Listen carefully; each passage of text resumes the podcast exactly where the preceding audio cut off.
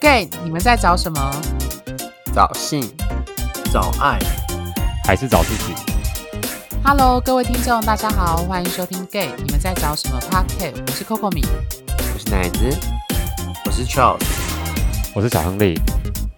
好，今天呢，我们要谈的主题还是呃，当我们性在一起，谈的还是性的这个主题。那只是这一周我们要谈的是性爱分离不分离，先性后爱。还是先爱后性？那为什么会讨论这个主题？是因为呃，我们这一系列虽然讨论的是性这件事情，但是我们必须知道，就是性，毕竟男同志的身份最重要的是性欲跟爱欲。除了你是纯粹的约炮或任何的性实践之外，你很难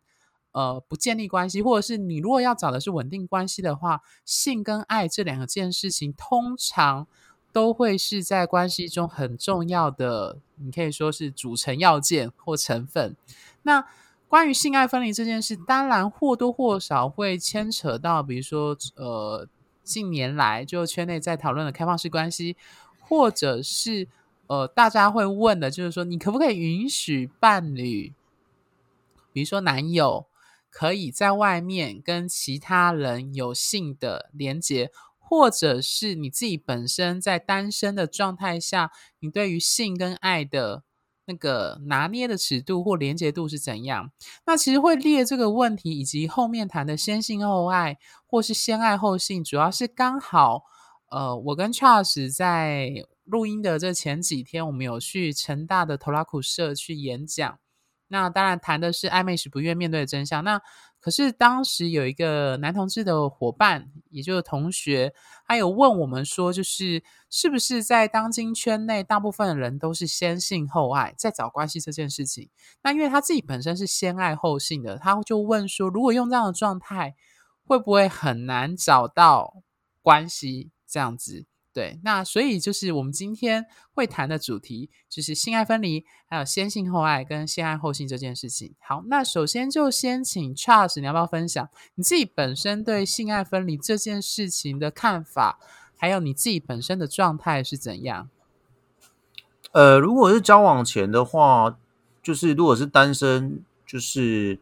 这样讲好了。其实我们比比较年轻的时候踏入圈内，就是很容易做。去约炮约到晕船，是因为我们就是用找伴侣的方式去找炮友嘛，所以大家就很容易晕晕船。但是过，反正大家晕了几次之后，差不多能吐的都吐完了之后，就是就会开始久之后就开始觉得说，好像就变就是我们就单纯只在发泄。所以其实呃还没进入关系之前，单身的时候，我们我去约的时候，现在会比较重要，就是我真的只是在发泄。只是那只是我自己觉得，真的现在约炮有有点麻烦，就这样。所以我我我已经变得比较不会是晕船的状况了。但是如果啦，我在跟别人，我开始确定要跟这个人搞暧昧的时候，还没有他在一起哦，就搞暧昧的时候，我就不会再去约其他人约炮了。这是我自己，我发觉我自己有这种状况。对，然后那当然，如果在一起之后的话，就是当然就是性就是找另外一半了。那你说会不会会不会性爱分离？我觉得那个其实我还没有交过一段是超过三年、四年或五年以上的，所以其实我不太知道就是。我只能现在跟你们讲说，我现在就是在一起之后，我没办法接受性爱分离。在一起之后，但是如果搞不好交了四年、五年以上之后，会不会就是哦，就是其实生活还不错啊，只是就只是在性方面可能有点腻了，那让对方去外面找找人，或是我自己去外面找，这个我真的还不确定。对，这是大概我我现在目前的想法是这样。OK，那。小亨利，你要不要分享关于性爱分离这件事情，你自己的过去和现在的状态，你的看法？嗯，首先我要先欢迎啊，小亨利，你又回来了，好开心哦，小亨利。然后 真的好消失了很久的，让自己讲。唱的什么？真真高兴的欢迎你。好好好，感谢。哦，好，嗯，针对这个性爱分离，先性。后爱或先爱后性，嗯，我最直接的想法，它真的是没有一定的答案，应该是要问你心中你到底要的是什么，你自己心里其实会有比较明确的答案的。那当然，刚刚像 Charles 讲的，比较年轻的时候，其实不知道自己要什么的时候，啊，就先由欲望来牵制你的行动，带领着你走。那等到你开始有意识到你想要什么时候，那性欲这方面就会比较容易可以被掌控住。所以对于我来说的话，目前我自己我是觉得这两个我都，嗯，我先经历了先性后爱这件事情，那我也会想要体验什么叫做先爱后性，他的感觉会是什么？因为先性后爱有可能是冲动，它不代表全部。通常就是有呃有人可能会因为呃有了很好很完美的性经验之后会喜欢上对方，我相信很多人会有了，趴数还蛮高的。但你真正开始了解这个人的习惯的时候，像呃前几集你们有录到，就是呃要喜欢真正喜欢上一个人，是要可以包容，或是甚至喜欢上对方的缺点，那这个就是比较难的部分。那通常有比较冲动的先性后爱来带领这件事情的话。往往后面所发生的事情就会比较不容易去维持，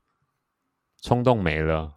吃腻了就没了，对，所以我觉得两种东西都是可以去经历过之后呢，你再去衡量自己的心理，你适合哪一个？那我想问，就是你自己本身可以接受性爱分离吗？在关在交往前跟交往后的状态，基本上我是可以的。比较简单来讲，因为我觉得，嗯，世界这么大，人口那么多啊，想法这么多种，意识形态有很多不一样的思考逻辑。那没有什么可以，没有什么是不可以，就是没有是绝对的事情，而是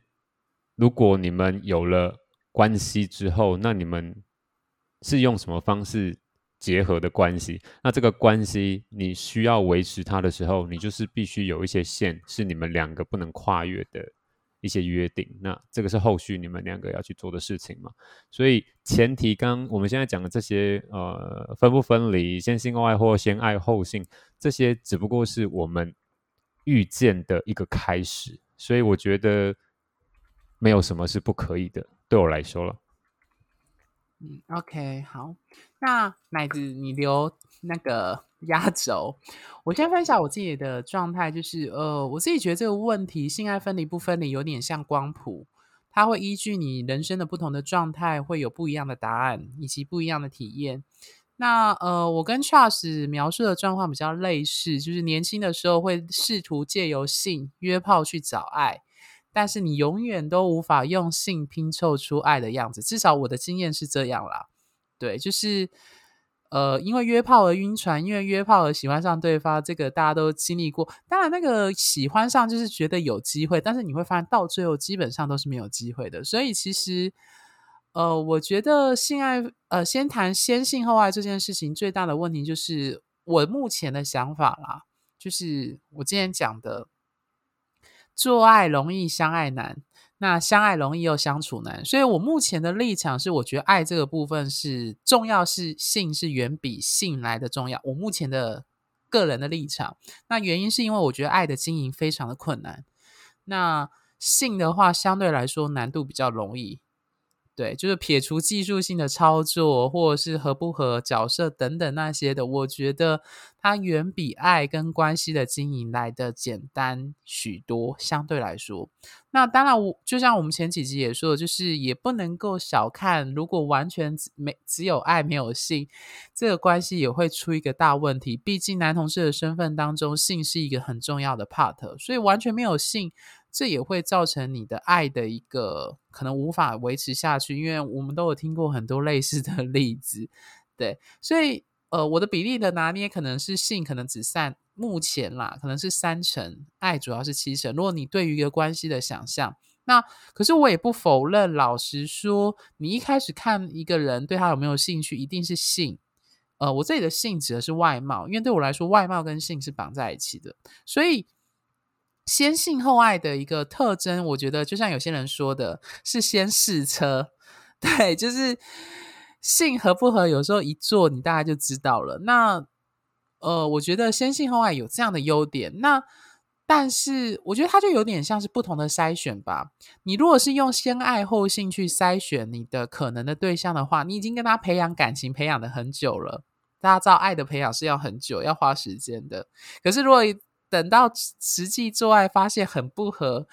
它会影响这个关系，我觉得这就会打个问号。那如果是先性后爱的问题，除了刚刚晕船的状况下，我觉得它有一个优点就是。一做就 大概知道你们床上的合不合与否，大概就知道。就是大家都彼此没有刻意去讨好对方的话，如果那大概做一次，大家就知道你们在床上的状态是不是合得来。对，那再来再看后续你们要培养关系。所以其实我觉得那个答案很难说，但是我觉得这就涉及个人的状态，就是有一些人或我们认识有一些朋友。大部分可能是因为他本身的对于性的某一些立呃看法立场，或者是对自己的某些要求，所以他们会比较倾向先爱后性。那或者有一些人是因为他害怕受伤，所以他可能不想要先性后爱这样子。那我我这边补充一下，我觉得就是爱比性还要难，这这对吗？性比较简单，没有错。对，所以就是我觉得。你可能会觉得，反正先爱后性就是先克服难的了。那性那么简单，有什么好不克服的？可是如果当你觉得到最后你们爱了之后在一起之后，就有一试车发觉不 OK，你会发觉说，原本你认为很简单的性，竟然会是怎么讲？它竟然会是比那个很难的爱还要来的影响，也蛮有一定的影响力。它就是有点像我，所以我觉得其实很多人如果都认为说。爱是那么的伟大，所以爱克服了之后，性有什么难？可是我觉得，如果你是要这样想的话，你很容易就会因为在床上试车试的不顺的时候，可能会进而去影响到你们之前好不容易培养出来爱，你就会百思不得其解。可是我觉得，倒不如你把性想成是那一种房子的地基，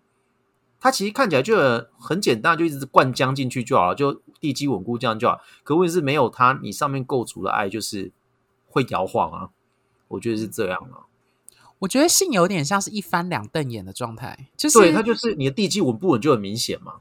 对，就是他很，你说他很生理、很外貌、很一做就知道，的确是。那爱需要花时间，需要花双方的努力去投入。那所以我觉得我自己的状态啦，就是我自己目前以前单身或是现在的状态，就是我不排斥暧昧的时候，或者是可能见面第二次、第三次有好感，可以先发生性行为。我不排斥，那当然前提是因为你可以避免晕船了这件事情，就是你知道做了不代表你们未来一定会在一起。因为爱有很大一部分都是自己脑补啊。呃，对，某方面。可是性是它就真的就是可以验证的嘛？性就真的是可以被验证，就你实际靠身体做一次，对你脑补都没有用啊，就是做就知道。但爱不一定啊。对啊，嗯，可是我要补充哦，性有时候也会有个麻烦，就是其实你这样讲好了，如果你做一次，对方就对你没有兴趣，你就大概知道，其实这也是一个很好的一翻两对啊，那就算了吧，连 连这一关过不了，后面爱就不用讲了。对，的确，所以我觉得目前为什么大部分男同志圈内好像都会在还没签契约交往之前，就会先。说就是就先做一次看看，好像目前这是大部分的人状态，可能某种程度上就是觉得这样子比较快，比较好解答。先确定性合不合，然后再慢慢培养关系，这样子。反正就是射完之后变成圣人模式。如果你还是想要找他的话，那可能就是有点爱的基础了。不然一开最一开始的话，你爱他可能就是精虫充脑的爱，可能因为外貌，因为脸对，所以至少排光之后，我们再来看，你还不会再去找他。哦，如果会，那可能就是哦，有真的，嗯，可能有真的有比较是想要爱他的感觉。对，有些人觉得金虫的爱也是爱啊，然后就一直 一直不断循回 循环。OK，好，那换奶子，你觉得我们讨论到现在，你是压轴，你自己本身对这一系列的问题，你的看法或你的状态是怎样？我嗯，其实我觉得以前我自己是觉得我可以性爱分离的。但是，即便到现在，我也觉得性跟爱在某种程度上是可以分离。可是，其实我后来想了蛮久，我觉得它有一点点，就是有点很难完全分得很开。因为，嗯，就像是你跟一个人约炮，即便你在关系中或没有在关系中，你跟他其实有某种程度的，我不能说是爱，就是他有一种关系，或是有一种呃情感，所以只是他有没办法跟你就是维持下去而已。如果说今天这个人你跟他的约炮时间变得很长，甚至每一周呃都约炮的话，但我我相信有可能，其实你对他的心中产生的一些那种喜欢是有那种程度在的。那嗯。这样目前来说，我觉得我自己来说是可能，我觉得是比例上的分配吧。就是性爱的分离，我不会说我会百分之百完全分离，但是我觉得它可以是一种，例如说百分之三十跟百分之七十，就是在某个时刻上，呃，我很明确的时候，我可以分得很开。但是我我知道我跟这个人约炮的时候，我可能跟他还是有某种程度上的感情或情感。这情感不一定说我们在一起，很可能是我们的交流，或者说。嗯，我要去跟这个人发生性关系，我可能要喜欢上他的身体，或者说他可能也要喜欢上我的身体，所以我觉得那个某种程度的情感交流，呃，是包含在里面的，但他可能还不及爱的程度这样子。那另外一方面的话，呃，我觉得呃，先性后爱还是先爱后性，我觉得很有趣哦。我的第一任的伴侣，也不算，就是之前前一任的那个分手那个任伴侣，我们基本上是先爱后性。我们记得我第一次跟他见面的时候，他就很跟我很明确这样说：“他说，诶，我真的没有要跟你干嘛哦，就是我们就是见面聊天。”我说：“好。”我们就真的去台中，就是住了一晚，然后就是就就是聊一整晚都没有干嘛这样子。那那时候我们其实是在通讯软体，呃，还是手机的简讯吧，聊了六个月才决定见面的。所以那个时候我们基本上是还没有开始，就我连对方的，就是对方的屌都没有看过，就跟对方在一起这样。就好好没有坚持哦，然后，然后后来的关系的话呢，我是后来的关系基本上就是先有了性，才开始慢慢的往下谈这样，所以我觉得其实，嗯，两两者我在我来说可以分开，但是有些时候又分不开，所以我自己也还在思索，但在在目前为止上，我是可以在蛮多的时候是分的比较开的，那，嗯，所以先爱后性或先性后爱，我觉得另外有一个蛮。蛮有趣的，我自己的观察是，嗯，有些时候可能这个人很吸引我，那我可能会因为性这件事情而想要去跟他接触。可当我发现，如果等我跟他进入关系，哦，或者说跟我跟他开始暧昧的时候，我发现到，哎，这个人怎么有一些举动很奇怪的时候，我发现到我没有办法跟他，就即便他身材再好，我都无法引起我的性欲。例如说，之前我我在三温暖遇到一个人，然后他身材是他是一个熟男，然后他身材很好，哦，我就觉得，然后我们就有做了爱这样子，然后就哦，天啊，这真的蛮不错的，然后我们就私底下留了那个讯息这样子，我还记得那时候离开呃那个三温暖的时候，我们出去的时候，我们就我们就彼此就觉得哎很开心遇到对方这样。然后之后我们就偶尔会聊个天。那有一次我就约他出来，就是想说，哎，实体的约会这样子。然后我们就去外面约会。那约约约会到一半的时候，就就聊了聊。他就跟我说他很想上厕所。我说哦好，那我带你去厕所上啊，这样子，这附近应该有。他说不行，我想现在就地解决，就地尿尿。我说啊，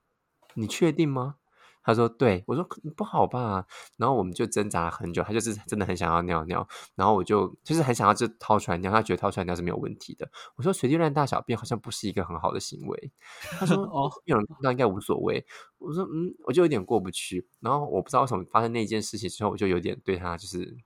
冷淡了。就是我想到这个人之后，我就没有性的感觉。虽然即便他 再性感，这样，所以嗯。这是我自己对我自己身体的观察，就是或对我我我对自己身体中呃或关系中，我看到先性后爱，先爱后性，它有时候好像是有一个次序，可当但是呢，在在暧昧的过程中，其实它好像都是交织着，都是互相影响的。对我自己而言嘛，也就有可能有些人不是，所以又回到我到底能不能性爱分离？我觉得是是呃是比例上比例上的差异，嗯。我自己的状态是，呃，所谓的性爱分离，对我的我自己的理解是，呃，比如说交往前和交往后，刚刚 Charles 提的，交往前其实性爱分离不困难，因为我们的约炮是所谓的性爱分离，就是你只有跟他发生性行为，但是或许你对他有种情感跟期待，但是你。大部分的时候，你都会知道这个东西不会有结果，所以你大概就知道，因为大家叠交好几次，大家就心里就有底。那我觉得真正的问题是关系后，就是交往之后有办法性爱分离吗？三位伙伴，你们的答案是什么？Charles，没办法，你刚好像有说过了，我我刚才讲的 就是刚开始一两年应该没办法吧，就是或是一年好了，刚开始的一年没办法，那可能因为我就是我也没有教过那种超过超过一年半或两年的，所以其实我更我才不太知道。我知道有些人，我知道我身旁有些人超了教了五六年、快十年那种。我有时候遇过十年的以上的，就是有一半就真的会想要去外面吃，那另外一半会变成他就妥协，就哦算了，反正就已经都已经在十年了，那就他应该也不会轻易的放弃这一段了嘛。所以就是先讲好，就是说哦，那就你就去外面吃，就这样，但是要报备或之类的。有些人是选择报备，有些人伴侣会说你不用报，因为报备的话我可能会乱想啦。或睁一只眼闭一只眼。对对对对，就是所以就是其实那个是之后技术上的问题，就这样。所以其实我我真的不知道，我如果今天来一个交往两年、一年半以上的，我不知道我会不会去讲这件事情。但是目前为止，我应该是没有办法。等于光是光是你要性爱分离的话，那我们在还没进入关系之前，就就就就讲清楚啦，就表示就不可能啦。为什么要就是 你要跟我在一起之后才要跟我们性爱分离？那我觉得不可能。嗯。对对对对对，就是在一起之前没有讲，没有就是在一起之前原则跟在一起之后原则如果变了，那当然会让人很多揣想嘛。嗯，我觉得是这样子啊。如果有什么事情，就跟在一起之前先讲一讲。对，嗯，OK，小亨利呢？嗯，根据我长久以来的经验，是我发现，哎。不是发现，就是还是认为啊，就是你不可能永远只有吃炒饭啊，你偶尔还是会想要吃一下炒米粉。那到底到到底要怎么解决这个问题啊？其实，嗯，我秉持一贯的思考逻辑哦，就是凡事看穿不说穿，看破不说破，那这样才能够达到一个比较和谐的状态。那是时候的，其实你只要提示一些讯息，对方其实。知道了，也该知道怎么做了。其实你彼此信赖对方，基本上，我相信这个就是比较成熟的表现了啦。如果说会因为他这一次的，你要说不忠，就是因为肉体的跟出轨的关系，然后你就要一辈子就觉得说啊，我跟他是不可能怎样怎样怎样，那我会觉得。你还是在探索，你到底需要的是什么？还是你其实本来就跟他跟这样的关系已经有问题了，所以你会觉得刚好有个机会，就刚就把它放大一下，然后就会刚好可以分手或不要在一起之类的。对很多人来说，我以前像听过有个朋友是，嗯，他对于性爱来说，性对他来说，他就只是一个工具，可以增加两个人情呃。呃，爱的工具。那甚至如果有参与到嗯不一样的性的话，他其实会更珍惜现在拥有的东西，因为毕竟东西是不一样的。那也不可能说 要你强迫你一直去做同一件事情嘛。那还是会让你去去吃一下野味，那这样回来说不定他还会更爱你等等之类的。对，像像还蛮多朋友啦，像我认识蛮多朋友，他们都是这样。尤其北部可能比较多啦，那中南部比较保守的话，可能就比较不会去去谈这些事情。那甚至两个人一起啊，会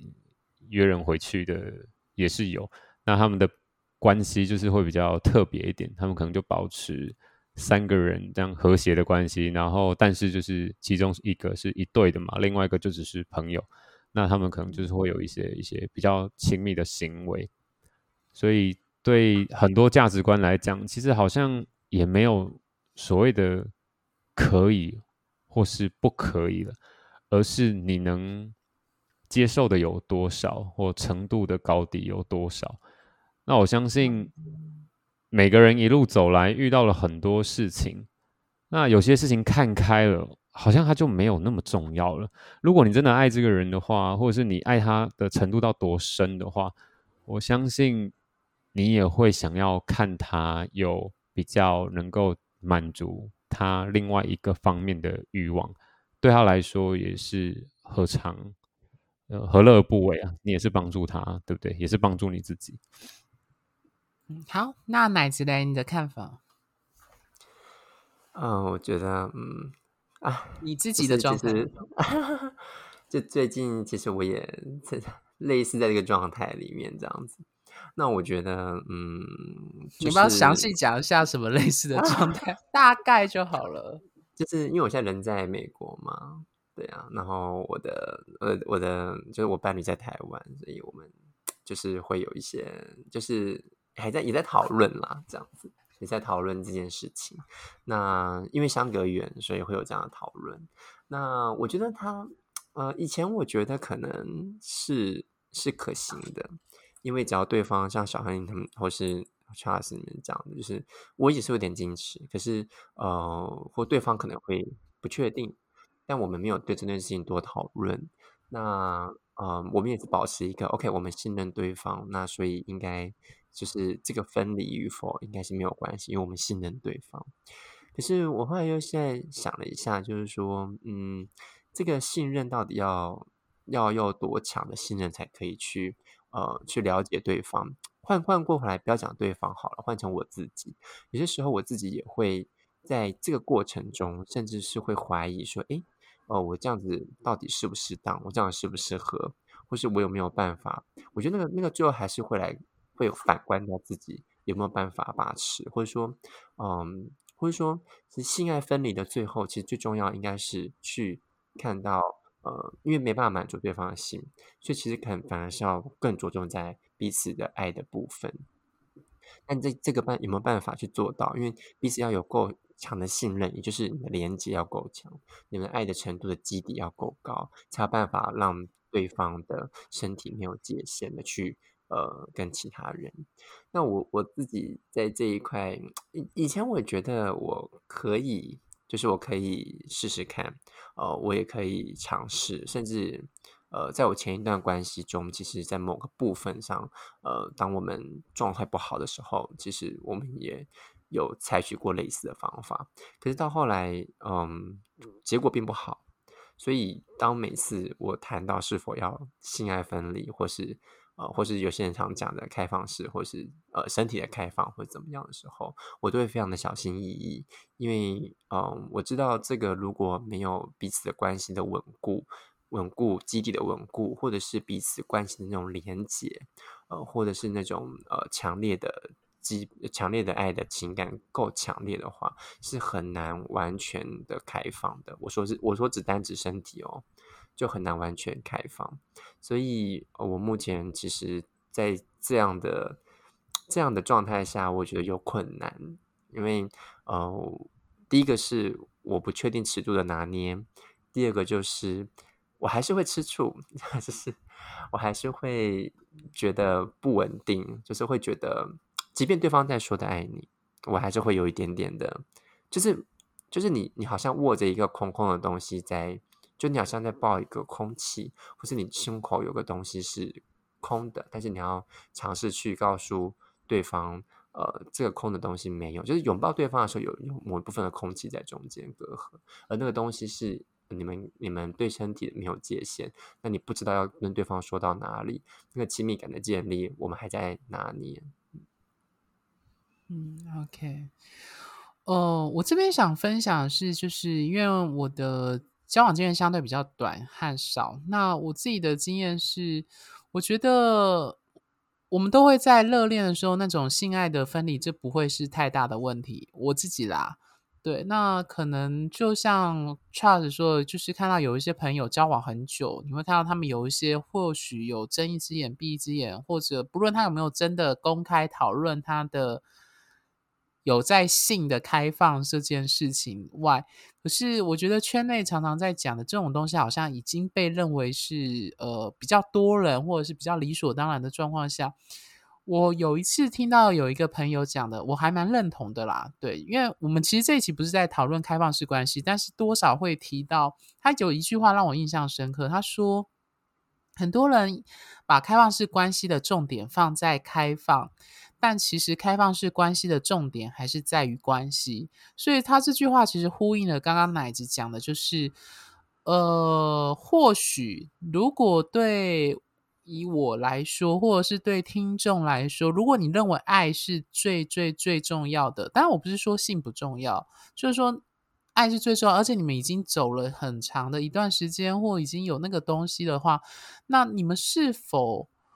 如果性真的没有办法再持续的话，那如果你还珍惜这段关系跟爱的话，你是否会愿意放出这个可能对于性跟身体的部分？因为我自己还没走到那一条路，但是自己假想，感觉好像还可以。可是那个还可以，可能就像奶子说的，就是你可能还是会有情绪，你可能会觉得说，为什么他去约，可是我没有约到，类似这样子。我相信有一些人可能会经历那种状态，就那种我觉得还是人性啊，比较跟被比较，或者是会觉得呃，对方好像没有花那么多心思在我原本跟他的关系上，我大概预想得到一定会遇到。但就是呃，如果你认为这个关系很重要的话，嘿，乃志请说。我觉得，我觉得，嗯，就是这个这个过程，其实在考验着彼此。我觉得这种开放，其实某种程度，它，嗯，这个过程中，其实也在考验彼此的那种爱的基底够不够，就是关系的基底够不够。因为很多时候，呃，我们也会介意要不要跟对方说，或者说，哎，去了，如果跟对方说，对方会不会生气？或对方会不会有情绪，会造成很大反弹，或是会有可能那个步数的背后是害怕关系的破裂，但是自己又渴望去呃跟其他人连接，所以我觉得背后面考验了自己在关系中，我觉得它是一种动态的。就是你一方面希望维持关系，一方面又害怕关系的破裂，一方面又希望跟对方坦诚，但是又很害怕坦诚。就我觉得这个这个摇摆不定的过程中，其实嗯是非常的考验性爱分离。比如说性爱分离，就是嗯这个过程中其实其实。很难要在考验伴侣之间的关系，那以及你跟别人啊，跟身体没有界限的这些人的关系，其实也是考验的这样的关系。再回来就是考验你自己对于呃对于呃性的渴望跟对于爱的渴望，你会放在哪个平衡点上？在你的天平跷跷板的时候，你如何去做取舍？嗯。OK，好，那因为时间的关系，最后就请每个主持人就大概讲一下最后你想讲的话，简短的。Charles，请先。关于这一集的内容，我觉得就是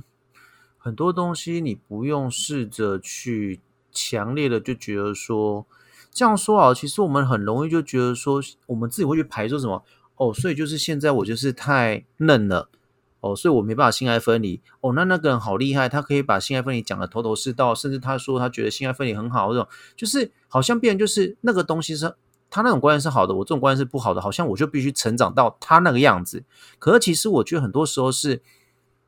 我觉得还是在在我我我我如果今天把做自己这两个这三个字拿出来这边用，我觉得很适合，就是说你自己有自己的原则，那这个原则是会改变的。但是他什么时候会改变，我们都不知道。因为有人或许终身都不变，有人或许他因为遇到什么转机，他才会变。所以很多时候就是我们就是不要把话说死，但是也不要认为说哦那个人可以接受性爱分离，我现在没办法接受性性爱分离，所以他好伟大，我很小气。我觉得不需要去用这种方式去否定自己。所以很多时候，应该很多时候我们都要去醒思。去显示现在这个现在这个阶段自己是什么样子自己，所以很多时候就是我们只要做做到一件事情，就是我们不要把话说死，甚至也不要去打让别我当然希望你我们不要在在打脸的过程中成长，那个脸会肿跟什么一样啊。所以就是很多时候，如果别人的观感跟我们不一样，说其实我会觉得就是那不然就是你就尊重他嘛，对嘛？搞不好哪一天你可能也会跟他想的是一样的。那今天就是可能你还没到那个。分类点就这样子，所以就是我觉得就是我们不要把话说死，但是也不用去否定现在自己好像太嫩了，所以没办法成长到那个方式去，因为很多时候那都是每个阶段性的问题，就这样子。对，嗯，OK，小亨利呢？呃，我非常赞同刚非常赞同刚刚赵老师讲的，就是 不要把话说死啊。那性爱分不分离？我相信分离与不分离这两个都有非常啊成功而且稳固的关系在经营的人。那后面来说，呃，先性或爱或先爱后性，这不过就是个开端。那人生本来就是一场戏，你就是好好的演，那它就是一个开始。那你怎么把后面的戏演好，然后演真实的自己，好好的对待对方，用你最真的自己去跟。对方相处，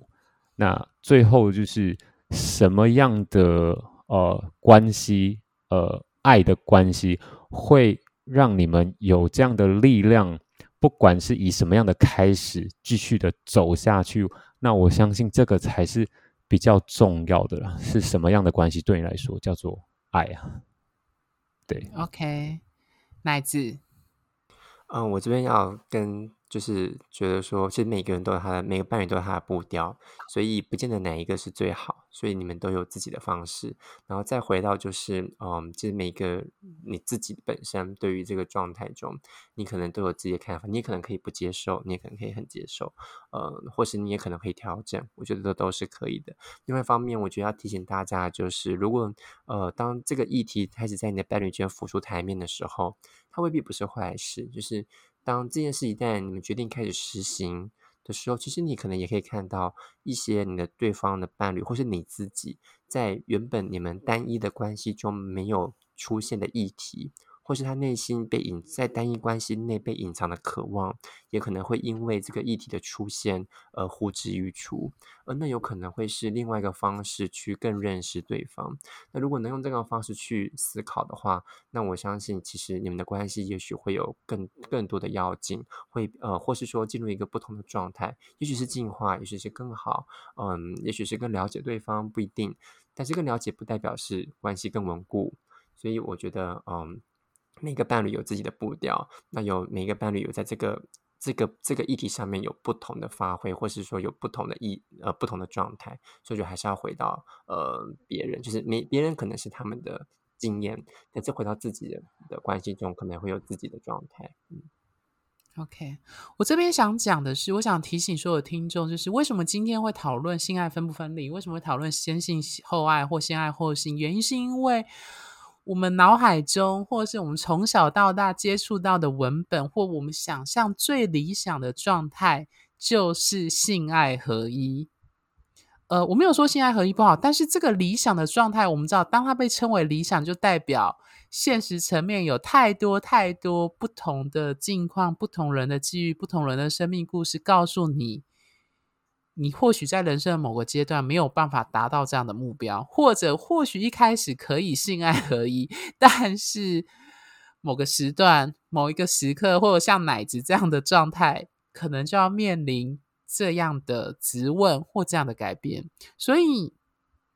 嗯，就像刚刚 Charles 讲的，就是每个听众，呃，你处在的关系的状态下。或者我们常说做自己的状态是各个是不一样的。那我觉得我们也有一些朋友是坚持就是一对一的封闭，或者是他坚持一定是要性爱合一的，或是这样的状态。那当然，那就是他认定他这样子他做自己是最舒适的。对，那我觉得不论你是呃，因为我们没有讨论开放式关系，就是你也许是开开放式关系的实践者，或者是你自己本身在找关系的状态。也许有很不一样的方式，但我觉得这都是你的一种寻找关系或寻找性的方式。但我觉得，就像奶子说的，就是在关系当中，你可以做自己，但你不能够只做自己。那为什么会在这里讲这句话？是因为，呃，毕竟一个铜板拍不响，不论是先性后爱、先爱后性，或者是你决定一定要性爱合一，或者是你可以性爱分离，你势必。你所设的这些条件，就像筛网一样，你会筛选你自己，也会筛选你所找的关系，或找到什么样的人。对，那我觉得各位听众可以试着想想这件事情，就是你设的这些标准，或你要的这个样态，它其实会决定你会找到或筛选到什么类型的人。好，那因为时间关系，我们今天节目就到这边，那我们就下周见喽，拜拜，拜拜拜。